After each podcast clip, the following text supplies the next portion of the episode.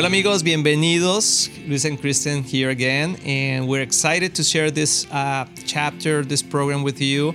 Uh, if you have any friends that speak Spanish, make sure that you share the podcast with them because they will love it. We hope they'll love it. I know we that they it. will love it. So, yeah, we're excited because we're going to be talking about something that's very close to our heart, which is our children. And we know that's the same for y'all if you have children.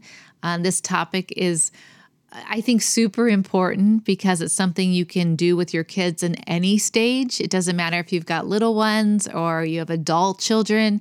Uh, maybe you have grandkids, and we can start implementing some really healthy communication skills, is what we're going to be talking about. And um, there's a saying, well, the proof is in the pudding, you know, Yes. which I have no idea where that came from. That might be a British phrase, actually. My mom's British, she's Scottish. So I have these little sayings that people are like, what?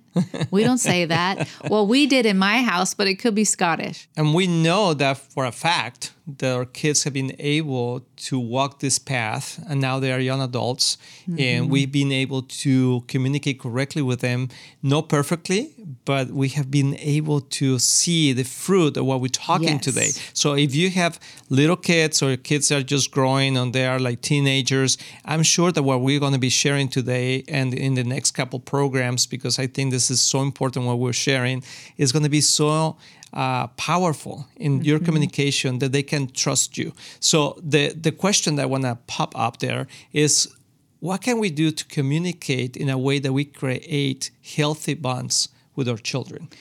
Bonds that last their whole life, you know, Yes. through all the different stages, which is what we've been able to experience. Ex- uh, imagine a bridge, right? That uh, your children they are on this on one side and you're on the other side, and we need to create this communication that uh, goes both ways. That they can trust us when the hard times come, when decisions come, when they're adults or, growing through their hard ages, then they can say, Wow, I can come to my dad, my mom to talk about these topics. And what happens today, and the philosophy that the world is saying, is you cannot trust your parents. You need somebody else. Let the government tell you what to do, let other people tell you what to do because your parents, Teachers, professors, yeah, which is yeah. fine. They uh, all can say things, but they, at the end of the day, they need to come and say, I trust my dad. I trust my Mm-hmm. mom because they know me and I know them and I know that they are trustworthy.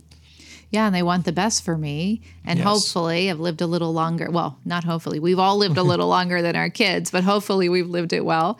And we've learned some things along the way. And it starts with us. I mean, in, there cannot be a healthy family if there is no healthy marriage.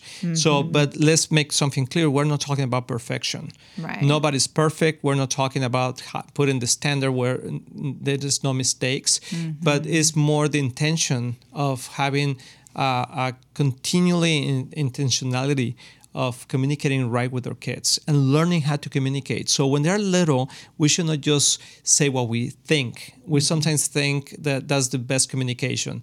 I have no problem saying what I think, so I'm gonna just say, scream, or tell anybody and my kids what I'm thinking Because I'm keeping it real. because I keep yeah yeah that's kind of the concept but we need we can be very damaging Well, as a matter of fact one of the biggest problems today with uh, young adults that they uh, have this resentment against their parents is that they were very verbally abusive and with their words. And the parents is like what? I, I was just saying what was what was I thinking but you know that I love you. Well words are very powerful. Yes, they are. and they the hearts of our children are so sensitive uh, for good and bad you know that uh, that whenever we start saying things that we think that oh he doesn't think that I'm, i mean it right or wrong or whatever they can take it really literally Yes, they're little sponges that are absorbing everything all the time. And I think what's really challenging for parents is that it changes.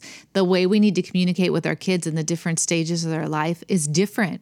So Mm-hmm. we might kind of get into a rut.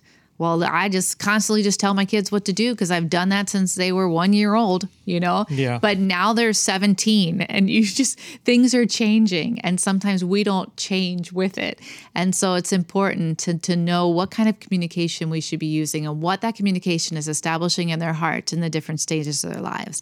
So today we're going to be talking about uh, the younger years uh, from like zero to 10 around there Yes. and what we're going to establish. So we're, we're building a foundation of good communication with them. And even in those years, it's a little different. So what we discovered is that in that kind of zero to five, which we call a correction stage, where you're, you're constantly correcting their course. You know, not correction like slapping their hand, like you did that wrong all the time. No, not at all. Correction, correcting the course. Mm-hmm. And so, what is super important there, I would say, if we're gonna like just pull out the nuggets, like what what are the tips that we could give you? Is your the tone of your voice? Mm-hmm. Uh, that we're calm and not hysterical, which is hard when we've got little ones. Sometimes we want to want to be hysterical or feel like we need to be, but no, it's it's taking a moment, taking a deep breath, and when we speak to them, we speak to them. It doesn't always have to be like like sweet. You know, there's moments for sweet softness, and then we sometimes we just have to be firm. Yes. But that firmness should always be calm, yes. and that's really important. Tilin, tilin, tilin. That firm, firmness always needs to be calm. I Mm-hmm. mean, sometimes it's hard for our parents because they are in the Mm-hmm. rush of their life, and then they say things that they should not say in the way they the, the Right. Mm-hmm. kids get it in the wrong way. But yeah, continue. That was great. So, and another tip is to look them in the eyes when you're Mm-hmm. talking to them. Because, I mean, we've got kids glued to tablets. We've got kids that are maybe playing or, you know, watching a TV show and they don't even look up when we're talking to them. And we're to just them. screaming. And so we're either screaming up the stairs at them, you know, like, or we're talking to them, but they're not looking at us.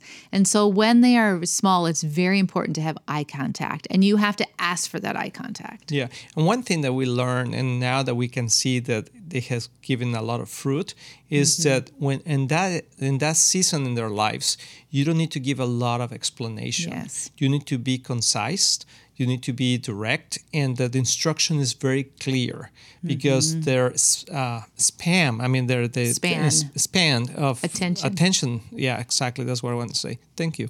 Uh, is short. Mm-hmm. So if you start giving all this explanation why you should do or not do this or that, then they're lost in that. So you just need to say, "This is what I want you to do." Look at me in the eyes and uh, tell me if you understand. And just a short instruction. And also with the benefits and the consequences of doing that or not. Mm-hmm. And you are the instructor in this moment. You are mm-hmm. telling them what to do. They, they, don't mm-hmm. know. They're new in this world. They don't know this world. They're depending on you to lead them. So this concept today of this philosophy, the philosophy that uh, let them choose and let them decide and let them, they don't know where to decide. They need instruction, a direct instruction and correction that they hmm. understand, yes, it's this way, that way. And by they trusting you by by you giving direct instructions to them and they mm-hmm. taking them into actions and seeing the results they are going to start trusting you more and more. Mm-hmm. And Yeah. that's super important. The goal is is making these bonds of trust. So Yes. seeing you firm and unwavering in what you're asking actually creates trust yes they know they can count on you you're not moving from one place to another like they because might you be know emotionally you know best exactly and you have your best interest in them Yeah. and that's something that's going to come across sooner or later Yeah. So etapa, this etapa, there we go. Etapa, we're learning Spanish. That's stage, uh, de formación, or the, our training stage. Uh, we're going to build on what we did from zero to five on those same things, being really clear and firm and, and not wavering. Uh, but we're going to add to that as well because now we've got kids maybe between six and 10 depends on your child. But uh, this is the why. They're asking why all the time. And so i now love that i love that stage we're going to give, did you? I mean- sometimes we were impatient. no we were that. like what i told you that 500 times that's it why because i say so Which But, uh, is never really helpful. yeah, I think out never. of all the things my parents said to me that were the most frustrating, so I said because so. I said so. Yeah. You know, but why? But I love it in the sense that if you really understand the stage that they're in, you are the their teacher. You are you. They're giving you the opportunity Right. to teach them about life, and this is when you come across with uh, things that you how things are being made, why are things working this way. Uh, so you can have the opportunity because it's like when you're driving, they're like, why, why. They're just asking you why everything. And if you don't take uh, into consideration their age, then you can lose the opportunity to really lead them into this world. Yeah, so the patience is super important in this mm-hmm. stage. Be very patient with our communication. A lot of ex- explanation. a lot of repetition, mm-hmm. knowing that you're going to have to do a lot of repetition. It's part of the stage. You can also communicate with joy, like Yes. make things fun. Like instead of just pick up your toys, you know, hey, let's let's play a game while we pick up, you know, like try to make things a little creative while you're communicating to them, so it can be happy Let's and see not who just can pick up uh, the, fastest, uh, or you know? exactly have competitions between your kids, like healthy competition and and rewards. Let's play who can go to sleep first. Yeah, that was always fun. Let's play that we're all sleeping right now. Yes. um, and th- that it's not always no, no, no. So we're correcting and we're training in these stages, but we want to avoid saying no all the time. Is try to start with something positive and saying you can't play with that here. Uh, like they bring a ball into the house or something. No, start with hey, what a great idea to, to play ball, but you get when you need to do it outside or Yes. they want to do something in the moment that you can't instead of saying no you can't do that yeah that's that's a great idea to do it but let's do it later because right now we're doing something else Yes. so how we communicate to them um, peacefully firmly joyfully Yes. with a lot of patience is super important and that's going to create these bonds that we were talking about that we're going to take into the later stages of their life which hopefully in the next program we're going to be able to touch on adolescence young adulthood how our communication with them has to change Yes. Well, I hope that you enjoyed this episode and uh, uh, share it with some other people. Especially, we have also this program in Spanish. Yeah. So if you have a Spanish speaker friends, just share it with them and see you next time.